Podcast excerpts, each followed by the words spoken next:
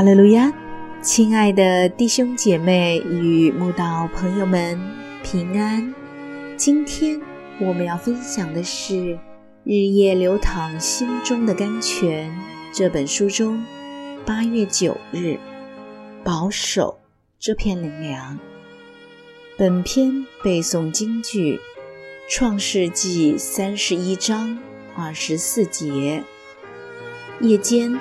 神到亚兰人拉班那里，在梦中对他说：“你要小心，不可与雅各说好说歹。”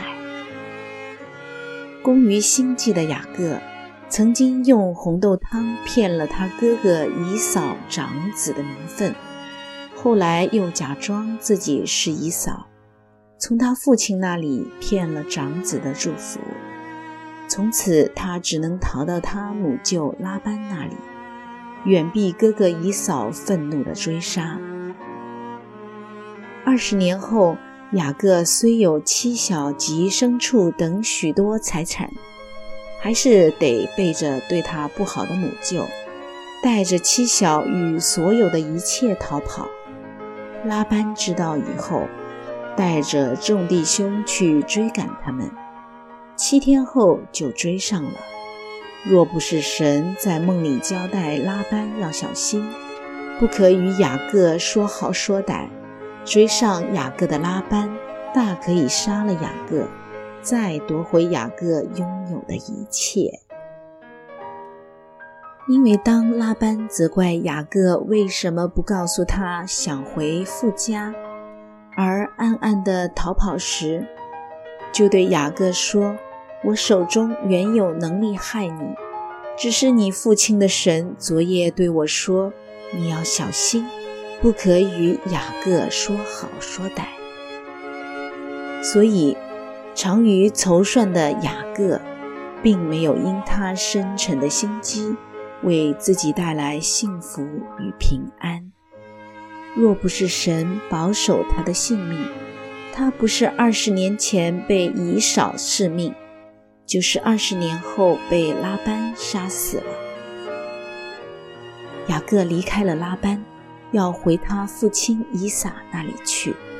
兄弟总是要见面，这对雅各是很大的难关，因为过去自己所做的坏事，让他多么惧怕以嫂见到他后，会不忘旧恨地杀了他与妻小。因此。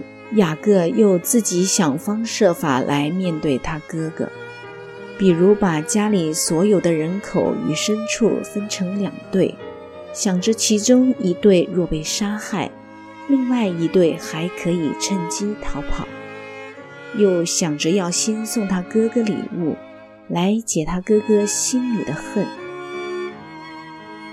等到真的见到姨嫂时，就赶快把妻小分成三部分，两个使女和他们的孩子在前头，利亚和他的孩子在中间，他最爱的拉杰和约瑟就在最后头，而他自己则在他们前头过去，一连七次俯伏在地，才就近以扫。